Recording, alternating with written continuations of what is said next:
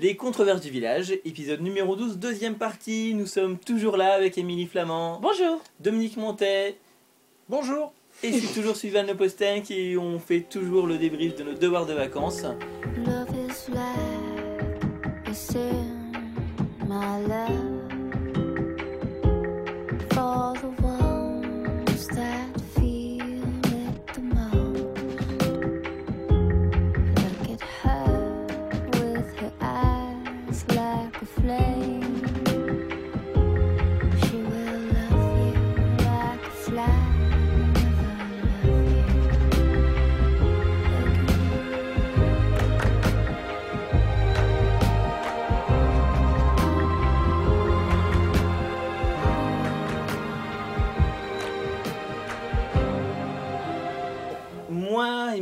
Je t'avais confié euh, une mini-série euh, de Russell T. Davis, scénariste que euh, je tiendrai, selon certaines rumeurs, en haute estime, qui a été diffusée en 2003, c'est ça, sur ITV, donc le TF1, la, la- la chaîne privée britannique, ce qui est peut-être le plus, le plus surprenant. Oui. Euh, réalisé par Adrian Shergold et produit par Red, qui est une immense boîte de production britannique, et Nicolas Schindler, avec qui, avec qui Russell T. Davis a beaucoup travaillé. C'est un truc. euh, euh, c'est un truc qui a été un vrai choc quand je l'ai vu. Voilà. Qu'est-ce que. Ah, c'est genre genre choc, c'est un choc. Hein. Euh, Donc déjà, pour résumer, en gros, euh, c'est Russell T. Davis, donc on l'a dit aux commandes.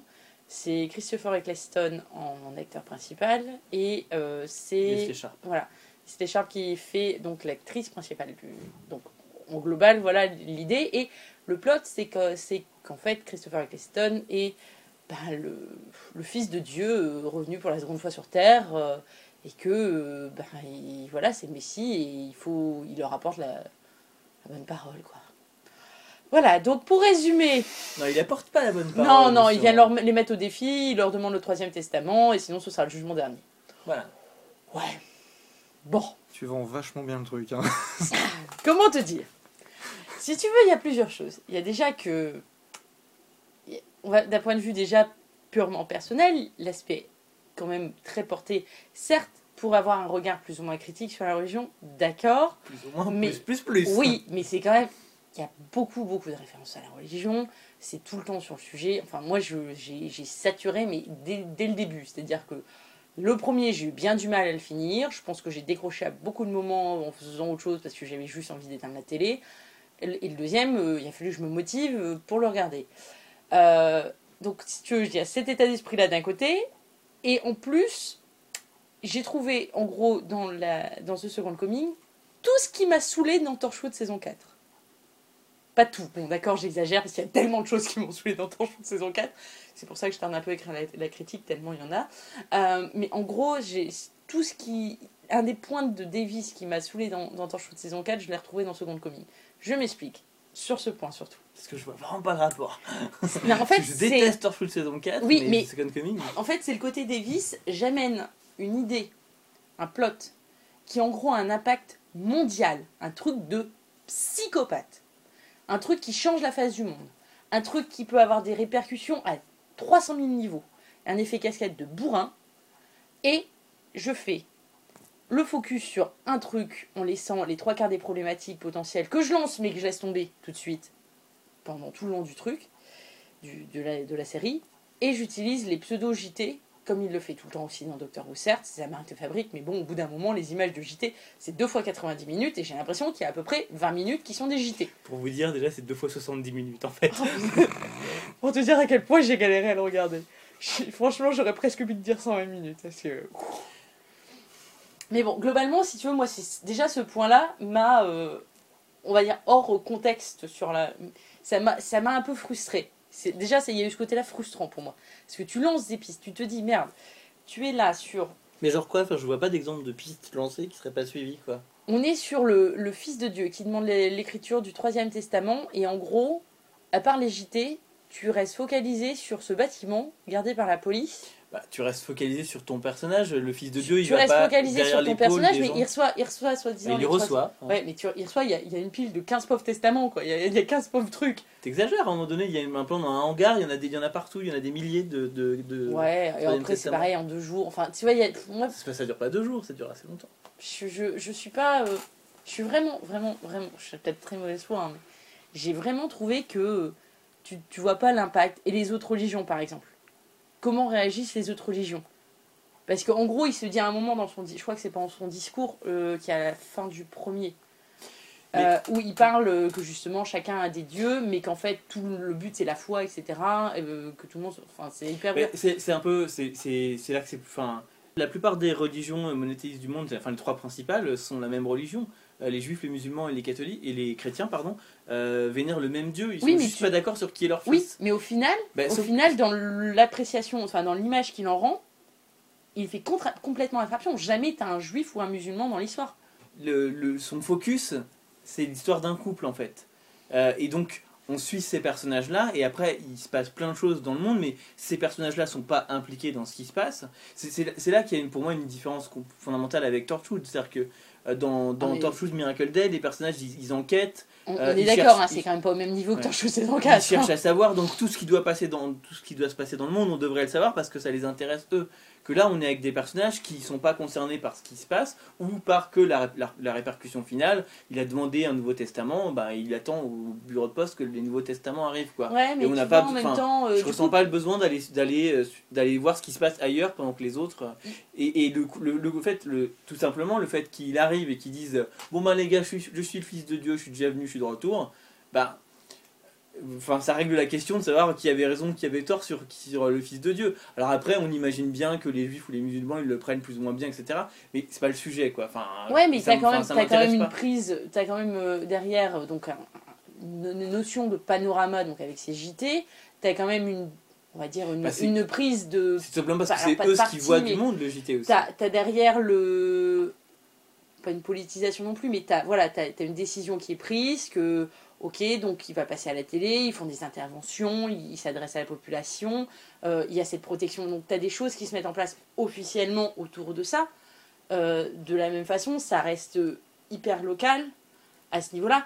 Et tu vois, pour moi, tout ça, c'est à la fois, c'est énorme, et en effet, il y a ce focus sur le couple, je suis d'accord, mais tu mets en, en, en une énorme machine tu commences à mettre des bribes, mais en même temps, t'as l'impression que, ouais, mais les gars, on a que 2 fois 4, euh, 70 minutes, et on a pris un budget de, de ouf, donc euh, on va quand même rester là où on en est.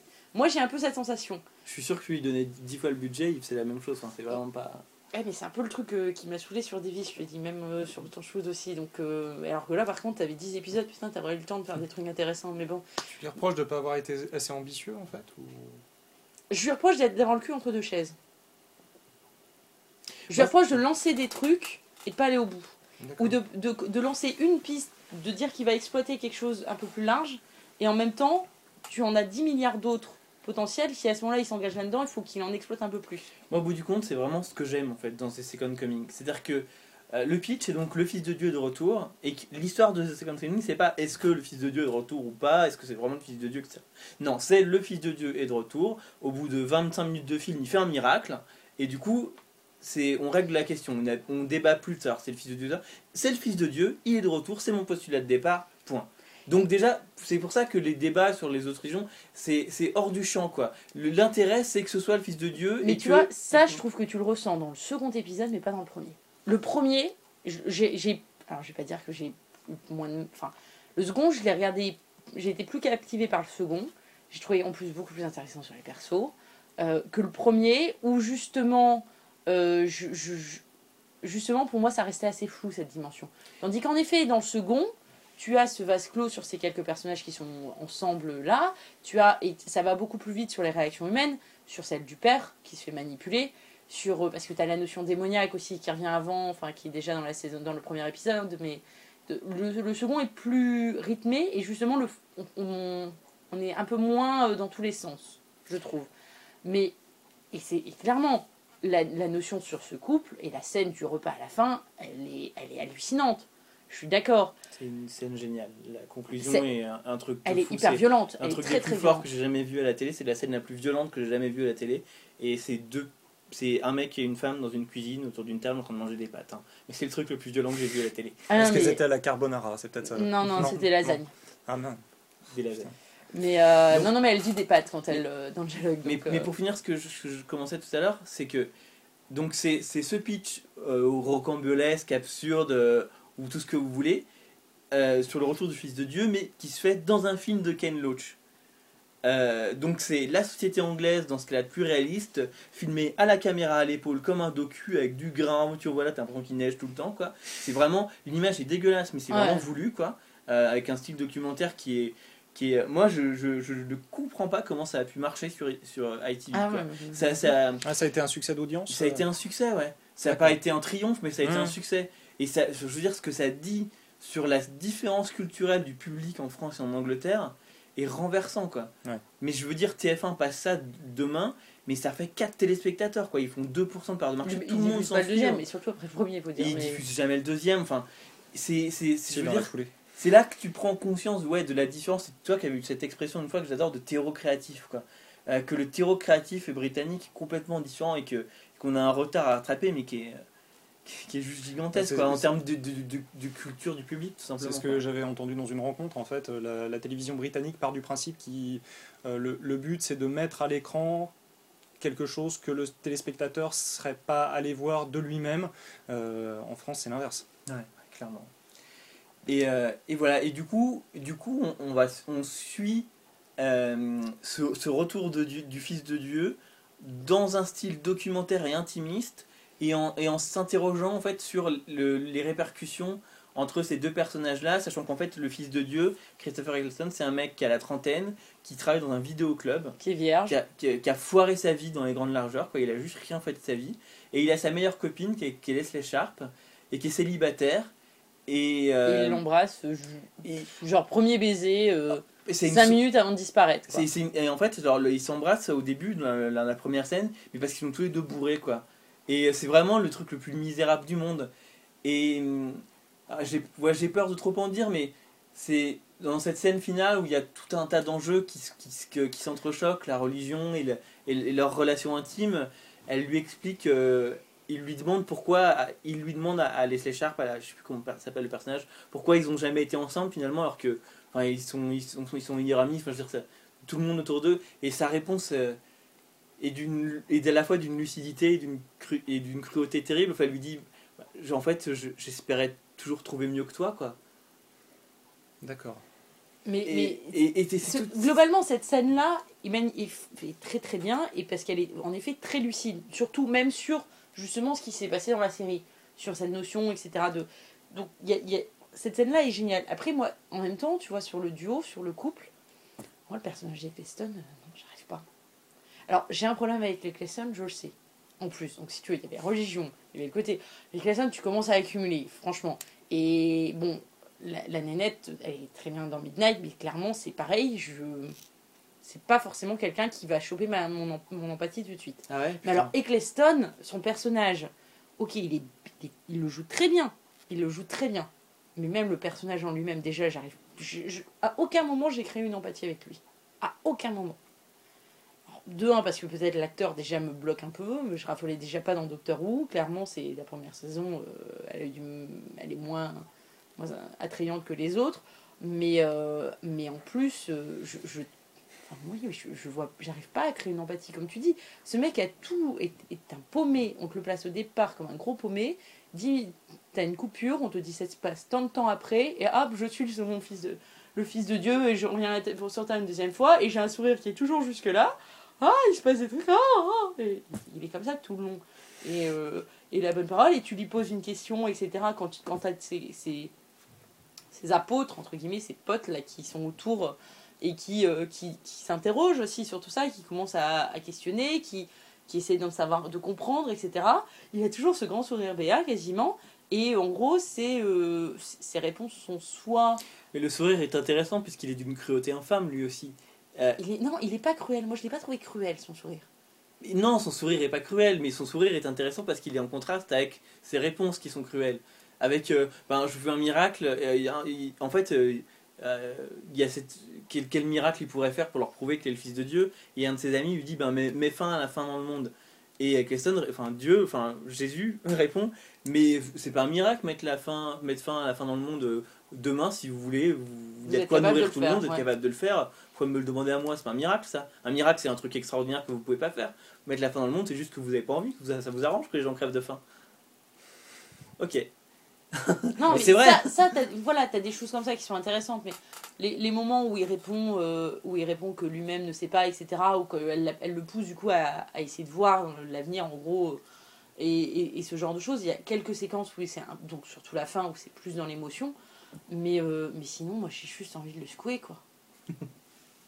C'est incroyable parce qu'on a l'impression que vous n'avez pas vu le même Non, truc. quoi. clair. Ah non, non, mais après, je te dis, je pense qu'il y a aussi euh, le bagage de chacun, clairement, sur Oui, le sujet. bien sûr, bien sûr. Mais euh, l'appréciation de Sullivan sur Russell T. Davies, peut-être par rapport à la mienne. Et, euh, et, et après, oui, moi, je, je l'ai vu aussi dans le contexte, je te dis, où j'avais l'impression de retrouver des choses qui m'avaient beaucoup énervé sur d'autres choses que j'avais eu très peu de temps avant. Lui, il n'a pas du tout projeté la même chose dessus.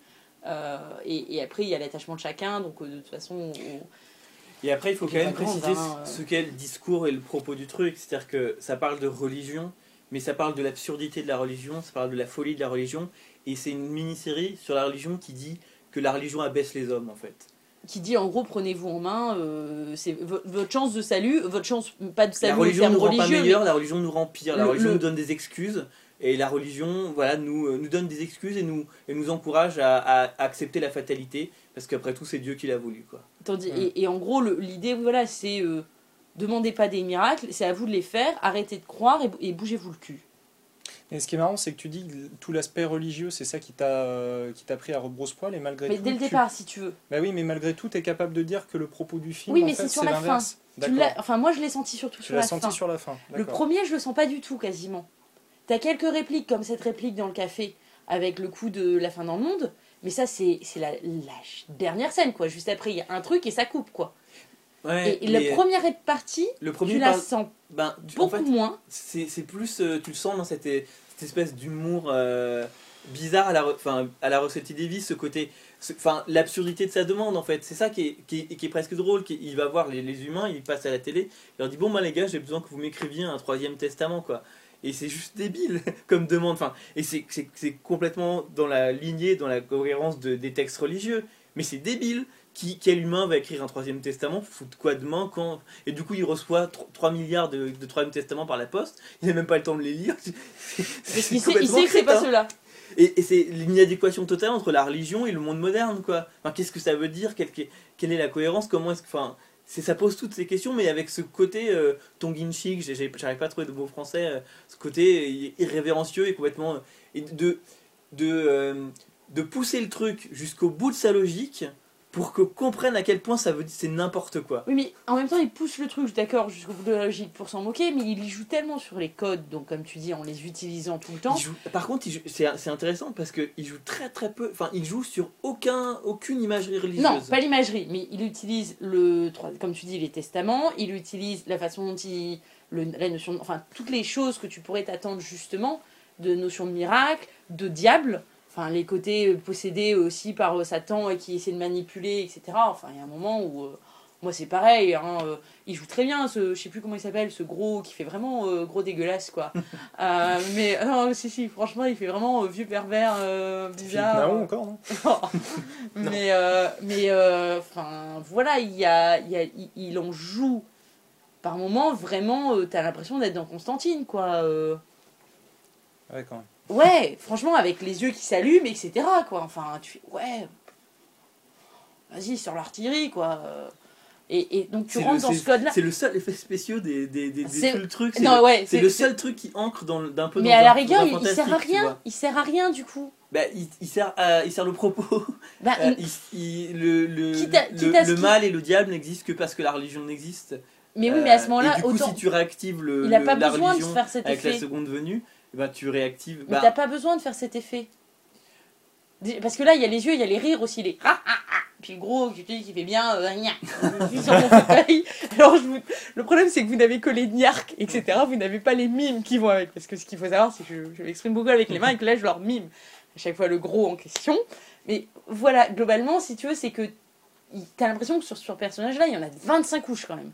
Entre les yeux, le rire, le, le bonhomme en lui-même, quoi, l'allure, le côté limite, je suis en train de baver quand je vois une gonzesse et j'ai la langue qui va faire. T'as vu les ça, descriptions du euh, diable et des démons dans, les, dans la Bible quoi. Oui, Mais voilà, mais donc 10 t'y 000 fois retombes. plus. Mais c'est 10 000 fois plus. Enfin là, tu dis qu'en gros, Mais il a pas les cornes, il a mais que parce rouge que et là, la, il dit qu'il est possédé. Là, il dit qu'il est possédé, en gros, par un démon. Donc, il peut pas en même temps lui sortir une queue, sinon c'est un peu repérable. euh. Ouais, c'est vrai que quand on y est, il aurait pu. Mais bon, franchement, c'est, si tu veux, c'est. Voilà, tu retombes quand même dans toute cette, cette codification. Et la première partie, je l'ai trouvée très, très indigeste. La deuxième l'est un peu moins, même s'il y a des passages qui m'ont vraiment aussi lourdé.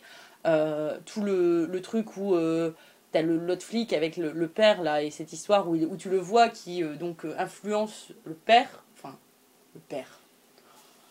Ça aussi, il y a toute une histoire sur le père, biologique, machin, pas biologique, hein. Et euh, où il le fait boire et prendre ses cachets et ainsi de suite, et qu'il le pousse et qu'il le pousse et que l'autre oh, Franchement, ça c'est pareil. Il y a un moment où tu te dis, bah, quitte à te dire ça, tu le touches, tu lui in- insuffles l'idée, parce que pour le. De toute façon, dès le départ, je suis désolée, le, le mec descend avec lui, il lui file une bouteille, il lui file des cachetons, le gars gobe tout. T'as l'impression d'un bébé à qui on vient de foutre un sein. Donc c'est tout, tu lui files un, un pistolet direct, tu cherches pas à te tenir 20 minutes à dire qu'il va, il va le pousser petit à petit à en arriver là. Mais non, il le fait durer. Ça n'a plus même plus de sens tellement il en a mis au début. Je suis en train de me dire que ça doit être vachement pénible de le regarder avec vous deux à côté en fait. Ah c'est génial cette scène. Mais t'es malade, c'est nullissime Bon, je crois qu'on ne nous mettra pas d'accord sur Econ Coming. Euh, mais Sans bon, blague. ce débat nous voudra peut-être attiser votre curiosité. Ça n'a jamais été diffusé, diffusé en France, évidemment. Et ça ne le sera jamais. Je voilà. Euh, c'est disponible en DVD, en import en anglais. Je sais plus. s'il y a des- Enfin, il y a sûrement des sous-titres anglais, mais il n'y a pas de sous-titres français évidemment. Euh, si jamais vous avez l'occasion, ça vaut vraiment. Enfin, ça vaut le coup. Ou pas Mais non, mais même. Enfin, même. Enfin, même si Ouais. vous devez détester ça, c'est c'est une œuvre singulière euh, qui ressemble à rien de ce qu'on a vu autant. C'est c'est un vrai- voilà. Enfin, on revient, mais un, un vrai propos d'auteur, mais avec. euh, bon, même si Émilie a pas forcément trouvé, mais quelque chose de tenu et de et de euh, bah, je veux dire ça a, ça, ça a conquis le grand public et disons anglais qu'au sur ITV moins, One quoi enfin, au moins aller jusqu'à la scène euh, du repas. Bah, c'est la scène finale Non, il y en a une après. Il y en a une oui, non, il y, a un- il y a un épilogue de 5 minutes après. Ouais, voilà. Après, non, mais c'est ça. Après, c'est qu'il fait, il te fait une. jusqu'à Mais 5 c'est- minutes. Mais c'est ça le truc en plus, cette scène, cette scène au final, elle casse tout. C'est comme la fin de la saison euh, 4 du Docteur. C'est, t'as une scène d'une intensité hallucinante qui, se, qui a une fin, une vraie fin, et il te fout un et deux ans et quatre ans plus tard, en gros, et le petit truc tout pépère, tout gentillet, histoire de clore sur quelques babioles euh, qui limite n'ont même pas forcément grand intérêt. Et t'as- enfin, non, t'as- t'as pas le sens euh, de ça a pas de sens la mini-série s'il n'y a pas l'épilogue. euh. Franchement, pour moi, elle a quasiment autant de sens. Parce que pour moi, tu, dois, tu finis sur ça, justement, tu laisses ouvert sur et après. Ouais. Enfin bon, on, va- on va- on a fait limite, longtemps et on limite laisse ouvert, quoi. mais- T'as fait tout ça pendant deux épisodes sur ce- cette thématique, sur tu en arrives à cette conclusion qui se passe pendant ce dîner, tu le laisses là où c'est et tu le laisses ouvert. Tu ne sais pas ce qui se passe après. Sullivan, Sullivan garde juste une portion d'Emily qui dit rester jusqu'à la dernière scène. Voilà. C'est ça. Euh, ensuite, euh, c'était euh, Dominique ce que tu m'avais proposé. Alors, euh, moi, je t'ai proposé euh, Stuart euh, Life Backwards, qui est un film de David Atwood, euh, écrit par euh, Alexander Masters d'après son livre, avec euh, Benedict Cumberbatch, donc tout le monde connaît maintenant, enfin j'espère en tout cas, donc c'est le Sherlock. nouveau Sherlock, et euh, Tom Hardy que tout le monde doit forcément connaître si vous avez vu Inception, si vous attendez Dark Knight, euh, si vous, enfin, il est à peu près as partout. vu un, fi- un film hollywoodien dans les dix dernières années. Warrior, enfin bon, il est partout. Aussi dans Star Trek Nemesis, comme qu'on fait pas que des chefs-d'œuvre. Et oui, il faut bien faire sa carrière. Euh, donc, euh, c'est un film que j'avais des- que j'avais vu euh, tout seul, comme un grand, euh, donc au RITV, au Feu RITV, euh, donc les rencontres internationales de télévision de Reims. Euh, et c'est un film qui m'avait euh, vraiment euh, bouleversé, mais vraiment sincèrement bouleversé, et où j'avais trouvé justement le, le- le propos à la fois intéressant et pas du tout, euh, pas du tout larmoyant. Donc euh, voilà. La toute première chose que je me suis dit quand j'ai commencé Stuart, Life Backwards, c'est Ah, Nous avons donc un- devant nous un téléfilm qui date d'avant la révolution visuelle Ah, complètement de la télévision britannique. Donc c'est c'est vraiment, mais c'est horriblement moche, quoi. Euh, Il y, a, d'accord. il y a- il y a absolument Ça commence bien. il y a aucune Non, non. photographie, il y a aucune recherche visuelle. L'image, mais alors, euh, mais euh, alors là, ouais, c'est ce, c'est aussi, il y a aussi ce côté Ken Loach, quoi, ce naturalisme, machin. Donc il y a un grain infect partout. euh, C'est gris alors? tout est gris, tout est bavache, il n'y a pas de couleur. Donc, euh, ok, c'est bon. Euh, allez, les années 90, sauf que ça date de 2007-2008, donc c'est pas si vieux que ça. 2007. Comme quoi, cette révolution visuelle, elle, elle, Elle n'a pas touché tout le monde au même Voilà, il y en moment. a certains qui sont encore un peu. Non, non, voilà, mais euh, enfin, mais d'autant, de, enfin, c'est plus frappant de voir en- en- en- à quel point ça s'est fait Euh, juste après. David. Atwood, pour euh, la petite histoire, c'était à l'époque un réalisateur de 55 ans, donc euh, ancienne école, enfin Mm. euh, voilà. Ceci explique cela peut-être. Et donc voilà, et donc on suit ce, ce gars qui est, un, qui est un écrivain qui est joué par, euh, par Benedict Cumberbatch euh, et qui donc enfin, voilà, est amené à, rencontre, à rencontrer par, euh, parce qu'il a fait du bénévolat enfin, ou qu'il est en contact avec, euh, avec des associations. Il se retrouve, son destin percute celui de. je sais plus comment s'appelle le personnage de Tom Hardy. Bah, il s'appelle Stuart, Stuart. c'est- l'autre qui Ouais, s'appelle Stuart et il rencontre Stuart, il percute ce type qui, ben, qui est en gros un, un asocial, un SDF, voilà quoi. Et, et, et il décide de s'intéresser à ce gars. On sait pas trop pourquoi. On sait pas trop sait- pourquoi. Et, et enfin oui, ça, enfin oui, il y a quelque chose qui l'interpelle et c'est vrai qu'il est interpellant. euh, Oui. et, et voilà, donc il, se retrouve à vouloir s'intéresser à le gars, dire mais je pourrais peut-être raconter son histoire. Et finalement, il se noue une espèce d'amitié étrange. Et puis ils militent aussi ensemble. Euh, voilà, donc, donc voilà, on va étudier pendant cette heure et demie cette espèce de relation étrange entre les deux. Voilà. Le, le téléfilm m'a. C'est intéressant, ça Hmm. m'a pas conquis. D'accord. Mais voilà. Euh, mais c'est intéressant. Euh, je suis resté un peu un poil en dehors en fait. D'accord. Alors après, est-ce que si je l'avais vu dans les conditions d'une salle de ciné, euh, est-ce que ça aurait pas été différent? Probablement. Pour le coup, c'est ce que je reproche souvent au téléfilm, c'est-à-dire que un téléfilm raté c'est chiant, et un bon téléfilm c'est un film de cinéma qui passe à la télé. Et du coup, est-ce que c'est, est-ce que ça a vraiment sa place à la télé quoi? D'un point de vue visuel, oui. Clairement, parce qu'il y a, il y a- Ça pourrait pas passer sur un écran de cinéma tellement c'est moche. ça- c'est c'est passé sur un écran de cinéma, c'est là-dessus que je l'ai vu, c'est pas glorieux. hein. Maintenant, euh, oui, en effet, donc c'est une histoire que j'ai trouvée assez singulière et surtout, moi, ce que, moi, ce que j'ai aimé, c'est euh, la façon dont euh, l'histoire touche sans appuyer forcément euh, dans le pathos. euh, sans, sans forcer le trait. C'est très très euh, c'est très sensible, c'est par petites touches, c'est euh, vrai que enfin, du coup, on, du coup l'auteur va découvrir cette, la vie de Stuart. Quoi. Oui. Et c'est juste, enfin, c'est une vie horrible du début jusqu'à la fin, il n'y a rien qui peut, qui peut rattraper rien. et, et donc du coup, ça pourrait, ça pourrait être, ça pourrait être du, du kilomètre de pathos, enfin, de, du, de de, de guimauve et, et chialer dans les chaumières et tout. Et c'est effectivement pas du tout ça.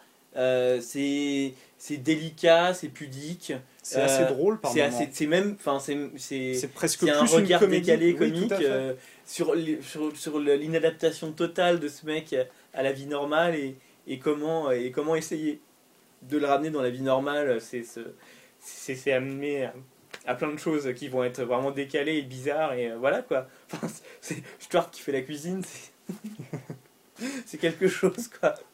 Voilà, enfin moi la scène que j'adore, c'est euh, la, la- la- la première fois qui, euh, où il y a la première fois où Stuart va chez euh, donc le personnage de, de- bah, qui s'appelle Alex d'ailleurs. C'est ça, oui. Vu que c'est de toute façon Alex. une histoire autobiographique, Mm. c'est le scénariste de l'histoire écrit le livre Stuart Live Backwards, euh, enfin d'après des éléments euh, réels. Enfin Stuart existe C'est ça. et euh, enfin a existé. Euh, il l'invite, euh, enfin il se retrouve chez lui et euh, évidemment le type c'est un délinquant. Bon, il est atteint de dystrophie musculaire Ah, et, il, il accumule hein, les, les trucs. hein. Ça pourrait être une catastrophe ce, ce- ce film hein, parce qu'il a de la dystrophie musculaire, il a des problèmes de délinquance. Enfin, il a tout, il a tout contre lui. Et il se retrouve dans son salon et il y a euh, donc euh, Alexander qui lui propose un thé. Et il se barre dans sa cuisine et d'un seul coup, il a une révélation. Il se dit Mais je suis en train de laisser un délinquant dans mon salon alors que je ne peux pas le surveiller. Et d'un seul coup, il se met à préparer son thé à une vitesse incroyable tout en gardant un certain flegme, je trouve. Parce qu'il est très fort là-dedans, euh, Bénédicte.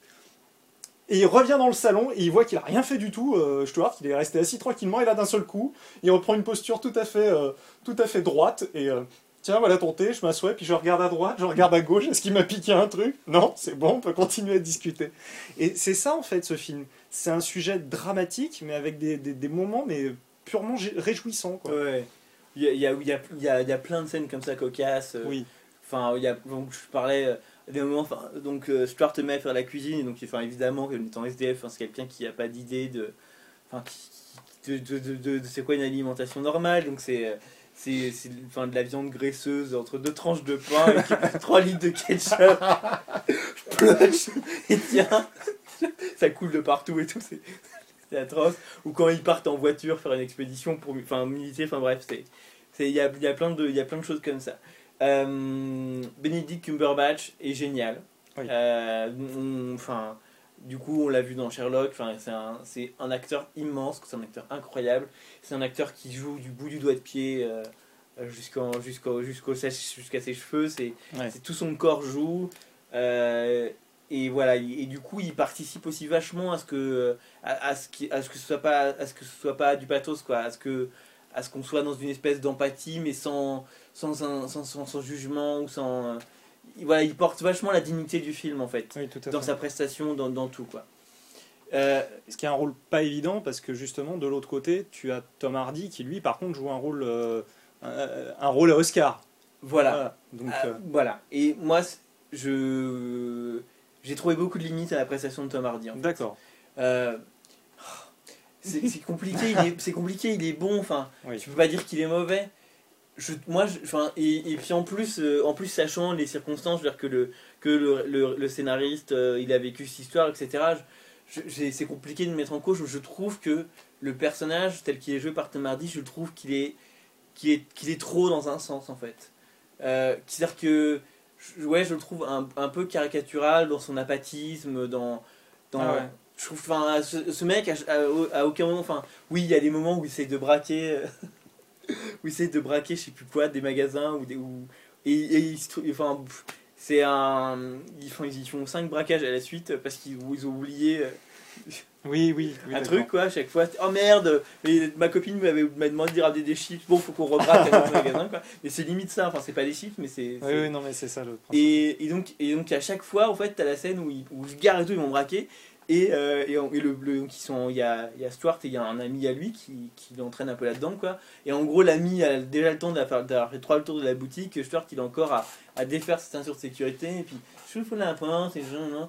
Et, euh, et ouais, enfin, ça, ça m'a agacé, quoi. Enfin, je trouve que c'est tout. Enfin, je trouve, c'est.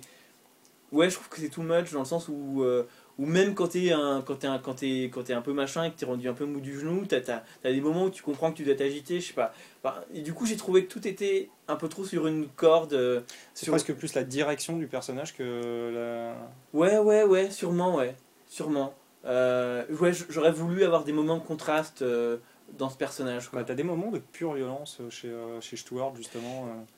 Tu vois. Mais, mais alors presque justement, c'est du coup c'est des- c'est c'est de la violence quoi. Ouais. Mais du coup, enfin, je veux dire, si, puisqu'il est capable de ces moments de violence, dans un moment de stress, il devrait être capable de défaire sa ceinture de sécurité en moins de Ouais, deux- mais tu peux partir du principe que justement, c'est des moments où c'est plus vraiment lui, c'est un état second, donc euh, ça, ça transcende son, son, son Ouais. affliction. Moi, Bon. juste, moi j'ai été touché par le personnage, c'est peut-être pour ça que tu as eu l'impression de rester en dehors, c'est que tu as, moins adhéré au personnage Ouais. que moi. Moi j'étais à, j'étais à fond, en fait, j'étais à Mm. fond dans. alors après, est-ce que c'était parce que j'étais dans une salle de cinéma? Est-ce que c'était parce que j'étais à un festival? Où, où je trouvais que la- l'alchimie entre les deux fonctionnait vachement bien J'en sais rien, mais euh, pour moi ça m'a vraiment touché et vraiment euh, le. euh, du, du moment où il, explique que, la, il explique la source de ses problèmes, qui n'est pas la source évidente en fait. C'est- très fin, bon, je ne le dis pas pour ceux qui ont envie et qui ont le courage d'essayer de le trouver, mais euh, c'est assez bouleversant jusqu'à la fin qui est, euh, qui, est, qui, vraiment une scène d'une émotion monstrueuse mais épurée au possible. Là, pour le coup, autant il y a des réalisateurs qui prennent un coton-tige imbibé de, de, comment dire, de produits pour te, faire, euh, pour te faire chialer au maximum. Là, non. Justement, il y a, il y a une pudeur qui est, qui est incroyable dans cette dernière scène. Et euh, bon, bah, moi, voilà, cœur de. Euh, toi, tais-toi, on va parler de McFadden. Ah J'ai versé ma larmichette, hein, c'est euh, c'est obligé. Il y a, il y, a, il y a une telle émotion là-dedans et en même temps, c'est euh, ouais, c'est de la pudeur. de La pudeur c'est un poil trop pudique pour m'atteindre moi quand même. Ah ouais, Ouais. d'accord. Peut-être. Bah, je- ouais, je pense Il que. a besoin d'un peu plus de passion. non, mais ça revient un peu à ce qu'on disait sur Ouais, la ça. première partie sur euh, Moi, j'ai- j'ai préjugés, quoi. C'est que J'ai les quand même besoin qu'à un qu'elles moment sortent, on y aille un petit peu, tu vois. Ouais, mais je sais pas, j'ai. j'ai, euh, Et en même temps, c'est beau, enfin, Oui. j'ai du respect pour ça, Hum. mais du coup, j'ai, j'ai, j'ai, je, je- d'un peu, d'un, d'un point de vue un peu trop extérieur, je dis, ah putain, qu'est-ce que c'est euh, respectable, ce, euh, ce- cette, euh, cette volonté de pas nous faire chialer, quoi. Mais, mais du coup, ouais, je. Mais tu vois, j'aurais trouvé ça froid si t'avais pas eu vraiment de, de, de, de, de réponse de la part du personnage de, de, de, Mm. de Benedict Cumberbatch, alors que tu l'as, la, la, la réponse, tu as vraiment quelque chose. Je trouve pas ça froid, hein, c'est. Non, non. euh, je, trouve ça beau, euh, mais, euh, mais, mais, mais, mais tellement pudique que je suis pas bouleversé. Euh, D'accord. Ouais. mais ouais, après, euh, enfin, c'est du coup c'est la fin. Du coup, je, je, je suis pas complètement rentré dans le personnage de Stuart. Du coup, voilà, enfin, il y a un, Ouais. un truc. dis oui. Tu connaissais son destin avant de. Tu t'étais renseigné Non, non, D'accord, ok. je me suis pas renseigné. à- Du coup, euh, du coup voilà, et encore une fois, je, je suis, euh, je pense vraiment qu'il y a de grosses chances que si j'avais vu ce film dans d'autres conditions, j'aurais pu aussi réagir différemment, quoi. C'est compliqué, ce genre de trucs, dans, C'est exactement Dans- ce que tu disais voilà, sur les téléfilms. Quoi. dans les, t'es dans les sollicitations de la vie quotidienne, t'as ton, Mm. t'as ton un CMS qui arrive ou un truc machin, et pouf, et tu décroches un peu, et, et voilà, et c'est, c'est, c'est un truc euh, qui est fait pour être, pour que tu sois un peu captif pendant une heure et demie, et, Mm. et c'est difficile à obtenir aujourd'hui. euh. Trop d'écran. Un peu, ouais, c'est ça. Je, je- il y a des vieux, je sais pas s'il y a beaucoup de vieux de la vieille qui écoutent notre podcast, mais qui doivent être désespérés en m'écoutant.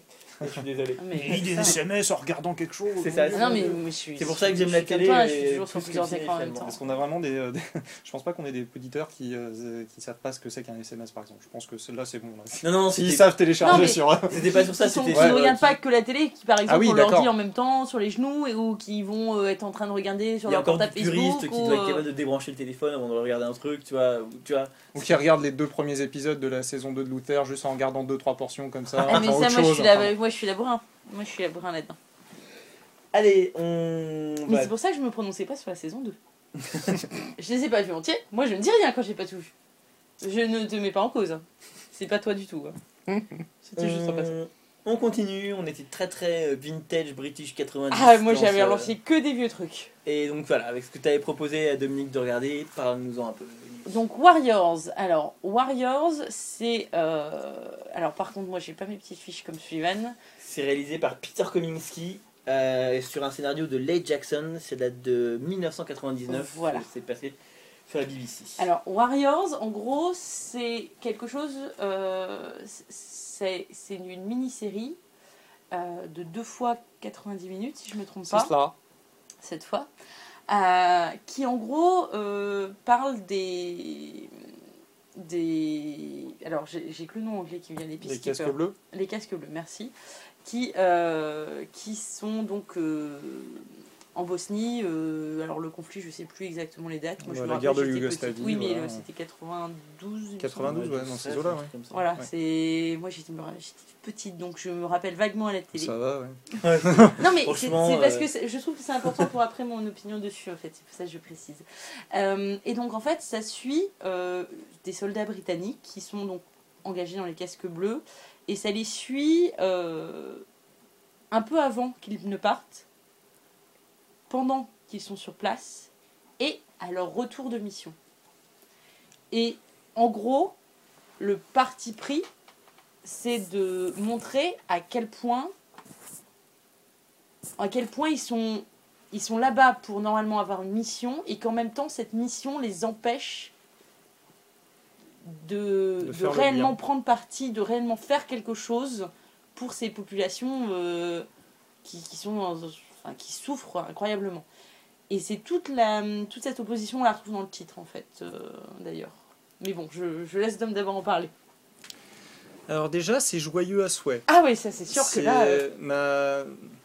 ma compagne euh, m'a posé la question, mais tu regardes ça avant de te coucher, t'es malade C'est c'est un énorme coup de poing. Alors, le coup de poing, faut attendre pour le Oui. prendre. Oui. Très franchement, pendant la première heure et quart, je me suis dit, bon, ok, on s'emmerde un peu. Euh, on entame en effet sur la vie de ces jeunes hommes euh, à enfin, en Angleterre, hein, pas Mm, mm, mm. pas d'ailleurs à Londres, c'est en Angleterre. Et après, on les retrouve euh, donc pendant le conflit, et c'est un de ces sempiternels films, je, vais appeler ça comme ça, pour cette partie-là, sur le, un aspect euh, pas inintéressant, mais bon, pas mal rebattu sur les, euh, comment dire, euh, pendant les conflits, les soldats s'emmerdent. Donc c'est beaucoup d'emmerdement en fait. Et bah, forcément, ça transparaît. C'est c'est très le, ça a le côté très routine de leur quotidien Exactement. où euh, bon bah ils partent en mission, ils sont dans leur char, ils font des tours dans leur char, Exactement. ils reviennent, ils mangent, ils appellent, ils repartent. Moi, personnellement, sur le coup, ça ne m'a strictement pas touché. J'ai pas, pas eu d'intérêt. J'avais de l'empathie pour, euh, pour les personnages, parce que le casting est bien senti, Mm, mm, parce mm, que le personnage, par exemple, de Matthew McFadden, pour faire plaisir à Emily, est formidable et qu'on est en empathie directe avec ce Ouais. type. Il faut regarder la fiction jusqu'au bout pour comprendre l'intérêt de cette première partie et sa force. Si on ne regarde pas jusqu'au bout, elle n'a aucun Oui, sens, oui. elle est chiante. Elle- Et si elle n'est pas présente, euh, le film est bancal. Donc c'est vraiment là, c'est un, un mal nécessaire. c'est du pur miroir en fait là-dessus. Exactement. C'est, mais c'est exactement ça. Ça va même au, enfin j'en, parlerai après. Euh, par contre, au terme de l'épisode 1 sur 2, on se prend un coup de poing dans le ventre et après on est mal jusqu'à la fin. Mm, mm, mm. Euh, donc c'est pas un feel good movie. Hein. Ah non, faut, non, faut euh, pas regarder ça pour se sentir mieux après. on, puis il y a des scènes qui sont vraiment très on a plutôt honte d'être un être humain qui à la sont fin. horribles, qui sont vraiment horribles. Ah oui, C'est-à-dire que franchement c'est sans euh, pitié. C'est sans euh, pitié. Tu, tu as la nausée qui monte quoi euh, sur certaines scènes. Alors, pour la petite anecdote, ne vous fiez pas à la page IMDB française de Warriors qui se permet de dire que c'est un film sur la réinsertion des soldats au retour d'un conflit. Oh, Parce que dans ce cas-là, votre film il dure un quart d'heure. Enfin, juste ça, c'est pour la petite. euh, Et, et oui, puis euh, dans ce cas-là, vous, vous faites l'intro en gros du film, c'est tout. Voilà. Euh, c'est bouleversant, c'est poignant, c'est dur. Euh, esthétiquement, c'est assez remarquable. C'est franchement bien fait. Euh, c'est bon, c'est l'école Kosminski, c'est du faux documentaire, mais en même temps, tu restes dans la fiction, tu sais que tu es dans de la fiction. Mais elle est d'un tel réalisme que, euh, je vais pas dire que c'est du quasi-documentaire, c'est pas vrai, c'est une fiction. Mais c'est très documenté et c'est très réaliste. Euh, les, les acteurs sont formidables. Et alors moi, franchement, euh, pour me faire apprécier quelque chose avec Johan Gruffet dedans, euh, faut y aller parce que Johan Gruffet, pour moi, il jouait dans les 4 les quatre fantastiques. Voilà. Donc, euh, et c'est là qu'on se dit que oui, il a été casté pour une raison. Par contre, on lui a rien donné à faire parce que dans Warriors, il est, Il est génial. il est formidable. Il est Ils sont tous formidables. C'est incroyable. C'est Mais c'est l'ensemble des personnages est, est superbement écrit. Chacun a son passé, Oui. a vu quelque chose d'intense là-bas. Bon. Et, et, enfin, pour on expliquer. peut pas ne pas être en empathie avec tous ces personnages. Pour expliquer, à la fin du premier épisode, il se retrouve à être obligé. euh, en gros, il passe dans un, dans un village. Euh, ils savent que euh, le village va se faire décimer, mais malgré tout, il faut qu'ils laissent la place parce qu'ils n'ont pas le droit de, Voilà. euh, En- en d'intervenir. En gros, toute la, toute la, le, le- la mini-série, enfin les deux épisodes sont sur le principe de ce non-sens qui est Oui. il y a une force qui est là-bas pour maintenir la paix, enfin, pas pour maintenir la paix, pour en tout cas empêcher euh, le massacre des populations. euh, on va non, c'est même, plus pas pervers ça. que ça. Ils doivent le.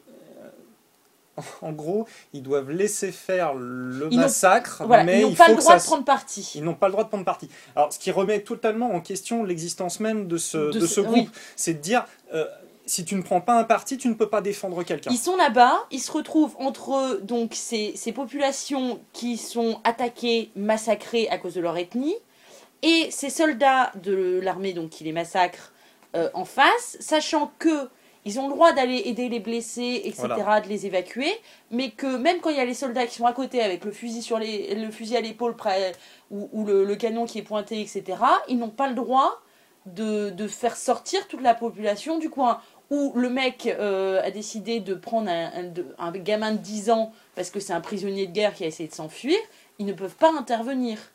Et donc c'est sur toute cette, cette frustration chez eux, dans un sens, parce que tu les vois au début avec cette routine où limite l'inconscience de ce qu'importe cette mission, euh, le côté militaire, on va au front, on y va pour une raison, avec cet objectif, etc. Là, on leur donne cette mission au début, il s'y confronte, mais sans la première véritable confrontation à cette, euh, cette incohérence, elle est violente. C'est la fin du violente. premier épisode, déjà, elle est extrêmement Et c'est là où c'est intelligent, c'est que juste euh, avant, tu n'as rien qui te prépare à ça. Même que- si historiquement tu sais, euh, quand ça arrive, tu es juste, t'es juste atterré parce qu'ils n'avaient même pas le droit de euh, les laisser s'enfuir. C'est On les laisse en pâture et on doit les laisser en pâture Mm, à mm, eux. mm, mm. Et limite, ce qu'on peut faire, c'est arriver derrière et soigner des blessés. C'est-à-dire qu'en gros, c'est comme si vous voyez quelqu'un se faire tabasser dans la rue, vous n'intervenez pas, vous allez le voir juste après, mais vous saviez qu'avant, vous aviez les moyens de l'aider. C'est horrible, c'est horrible, c'est une situation impossible. Ils ont les moyens, ils ont le nombre, ils ont tout, Oui. mais ils n'ont pas le droit. Et si Ils ont, et en plus, ils ont la, quelque part la protection du bon, enfin de, du, du monde libre quelque part, parce qu'ils sont, Oui. ils sont, euh, je veux dire, ils sont dans leur bon droit. Ils pourraient. Eh ben non, non, non, il faut pas. il, il faut, pas, faire. et, et les, et, et le peu de fois où ils essayent quelque chose, Ça, ça leur retombe dans la, ça leur retombe dans la gueule de un directement par rapport à eux, et tout compte fait, leur hiérarchie, enfin globalement le, le, le système fait que ils se retrouvent dans une obligés de laisser pisser, tout compte fait de lâcher prise. Et c'est encore pire, enfin la scène euh, Matthew McFadden en larmes là, elle est...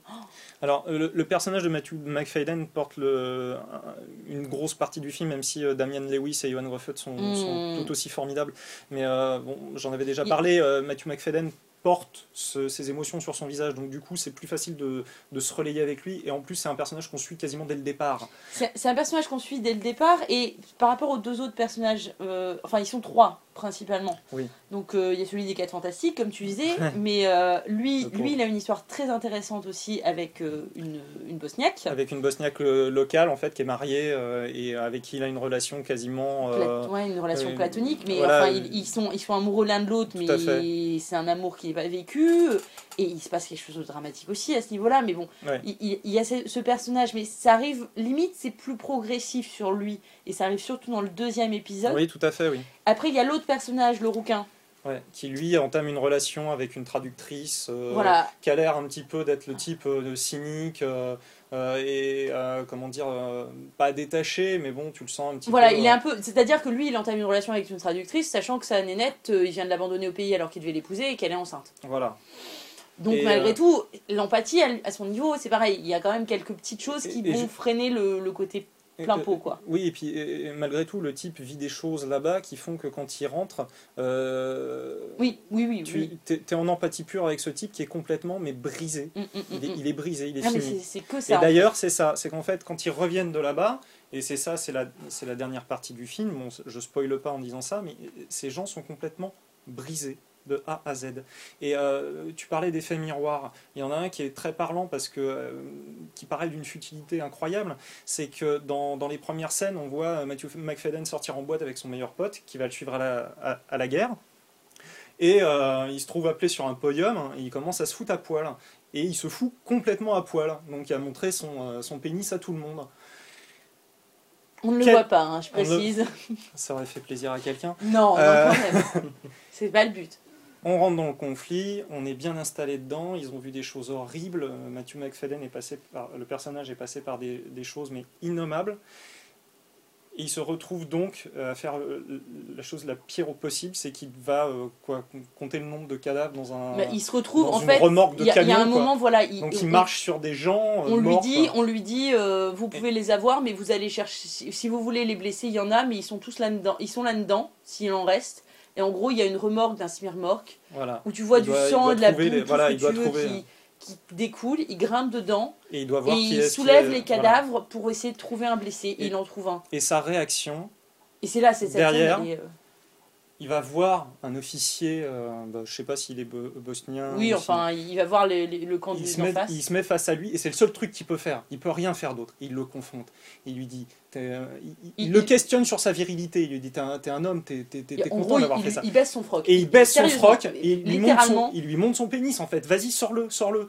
Et d'un seul coup, ça, ça fait un effet miroir avec ce type complètement insouciant qui se dessape devant tout le monde euh, su- sur un, sur un ton joyeux et ce type qui a complètement changé, qui est plus rien et qui baisse son froc parce que juste il a envie de, il a envie de se confronter à cette ordure en face de lui et, et il fait ça pour le, pour, pour le rabaisser.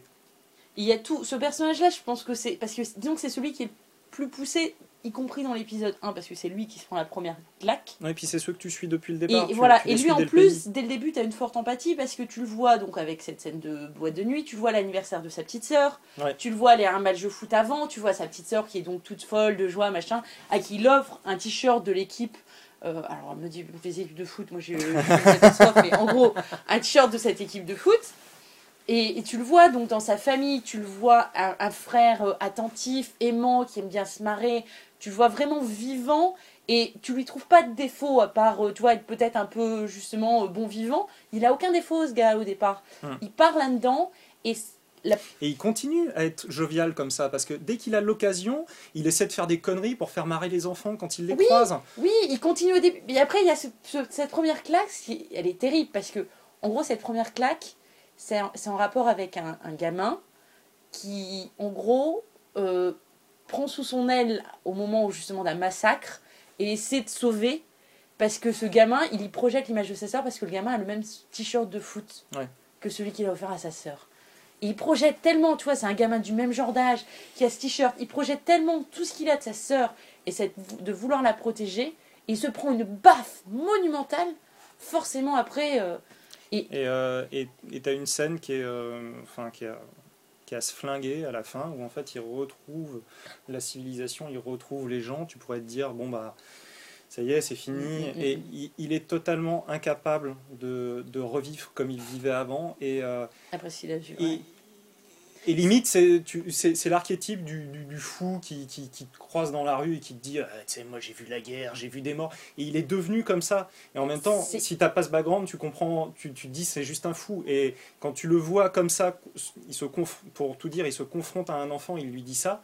Euh, hors de son contexte, tu te dis mais quelle ordure, va-t'en. Enfin, et à ce moment-là, tu es juste en larmes parce que, en effet, le, le type, ce qu'il a vécu, c'est tellement Il, il est fort. foutu. Enfin, il Il est, s'est- il est complètement foutu. Mais ils sont tous. Enfin, Ils sont oui, non non ils sont tous ils sont tous ils sont tous Toujours feel euh, good movie, à la fin, ils sont tous foutus, clairement. mais, en fait c'est ça qui est terrible c'est que ok au début il y a donc cette première partie qui est nécessaire pour avoir le miroir de cette insouciance tu as cette mise en place de leur quotidien et de ce qu'ils vivent au début et de cette passivité dans un sens parce qu'ils sont là-bas mais ils font ils peuvent rien faire qui va au fur et à mesure amener une frustration énorme et, et des claques énormes et au point qu'en fait tu as l'impression qu'une fois qu'ils reviennent et qu'ils sont lâchés qu'ils n'ont plus ces gens qui les empêchent d'agir contre ce genre de choses, ça explose. Ils peuvent plus contenir. Et la fin est d'une violence. Enfin, Ah oui, non, globalement, non, leur violence retour est- c'est fracassant. Dans, le propos, dans les actions, c'est juste. euh, Enfin, c'est c'est vraiment une fiction. C'est une fiction qui donne strictement aucun espoir à ce à ce genre de mouvement. C'est euh, une. je vais pas dire que c'est déprimant parce que c'est vraiment quelque chose à voir. C'est une œuvre parfaitement équilibrée. Et euh, moi, je sais que je, comment dire, si on m'avait pas poussé à la voir, je serais pas allé naturellement vers ça parce que je suis pas un aficionados des, euh, des, des histoires de, de- de militaires et je serais passé à côté de quelque chose de, de, de tellement poignant, de tellement fort que je, enfin sans le savoir, je m'en serais voulu. Quoi. Mais cette série a été a eu pas mal de récompenses de mémoire. Ouais, oui, oui, oui, elle est voilà, c'est totalement légitime, mais c'est- Enfin, vraiment, je pense que je, je, m'en- je ne pense pas qu'on puisse trouver des critiques négatives peut-être sur le sujet, euh, Oh. enfin qui puissent se justifier si tu veux, parce que bon après t'as toujours des gens Oui, qui c'est vont dire, tellement voilà. ancré dans le réel, c'est tellement. Mais euh, euh, On parle beaucoup de films nécessaires euh, quand euh, il y en a certains qui, qui arrivent sur les écrans, qui sont arrivés, euh, je pense à Indigène ou des trucs comme ça, qui sont techniquement, il y a beaucoup à redire et en même temps tu peux pas trop dire du mal parce que c'est nécessaire pour parler de certaines choses. Là c'est non seulement nécessaire mais en plus c'est bien fait et ça te Mm, ça te prend tellement au trip que et, et ça, ça ça souligne énormément le propos et du coup tu peux être que à 100% derrière le propos du film parce que tu peux pas faire autrement. enfin t'en ressors retourné, Oui, complètement. t'en ressors complètement retourné. Émotionnellement, tu ne peux pas ne pas ressortir bouleversé de ce truc. Si vous allez pas bien en ce moment, c'est peut-être pas le truc à regarder. Mais euh, si ça va bien, vous Euh, pouvez. oui, et, oui et euh, non, parce qu'en même temps, alors t'en ressors bouleversé, et en même temps, un, enfin, à moins que tu sois militaire ou que tu es soit euh, femme ou homme mari de militaire qui est parti en Afghanistan et qui revient, et que tu là, tu, tu flippes un bon coup. Euh, a priori, euh, depuis ce genre d'événement, ils ont quand même euh, commencé à mettre en place dans les armées des cycles de retour à la vie civile. Mm. pour justement essayer d'éviter ce genre de fin comme tu as dans le dans, Ouais. dans le, la mini-série. Mais euh, c'est euh, en gros, oui, ça, il faut surtout si vous êtes dans cette situation, ne regardez pas. Bon, et puis euh, à peu près 10 ans après, en fait, Mm. pour, pour euh, oui, ils ont fait un. l'apporter, euh, Kosminski, il a réalisé euh, l'année dernière une nouvelle mini-série qui, elle, part du conflit israélo-palestinien, qui a été coproduite en fait entre Channel 4 et Canal+, qui passe sur Canal+, Occupation. ce printemps. Non, c'est The Promise, le serment. Ah oui. Et qui, je crois qu'il doit repasser sur Arte. Donc du même réalisateur qui fait, voilà, dont la réputation n'est plus à faire. Et ben on vous remercie beaucoup de nous avoir écoutés euh, pour ces, ces retours de vacances et cette nouvelle numéro des controverses. On vous donne rendez-vous très bientôt. D'ici là, bonjour chez vous.